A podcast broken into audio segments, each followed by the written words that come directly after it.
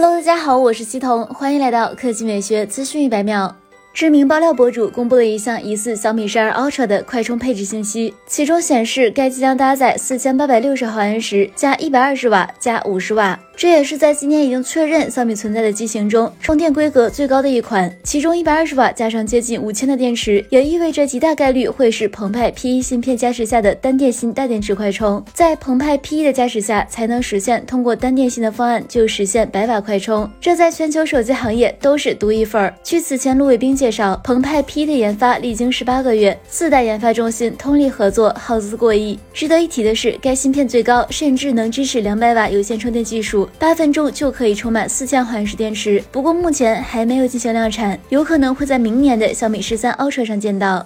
来看第二条新闻，近日网络上曝光了 BZ S D N 测试谍照。虽然车身上下均覆盖有伪装，但从车身轮圈和车内的布局来看，与丰田已经推出的 BZ 4X 风格相仿。该车大灯造型比较醒目，使用了多颗 LED 光源灯柱，而前舱盖两侧各有一个凸起，但由于覆盖有伪装，所以暂时分辨不出其造型和功能。侧面来看，该车使用了溜背式造型，而且让人称奇的是，其后三角窗几乎与车尾相连，配合前后排侧方。玻璃预计车内的通透感会相当优秀，而据此前消息，该车尺寸为四七二五毫米、一八三五毫米、一四七五毫米，轴距达到了二八八零毫米。此外，该车的内饰之前也得到了曝光，其采用了极简主义，使用了全液晶仪表盘、大尺寸的竖立中控屏，并疑似配有旋钮换挡结构。中控屏下方还采用了掏空设计，可有效拓展车内空间。根据相关信息可知，该车是一款类似于卡罗拉的纯电动全球战略产品，售价低于二十万元。正式发布和上市时间未知，预计要到年底了。好了，以上就是本期科技美学资讯百秒的全部内容，我们明天再见。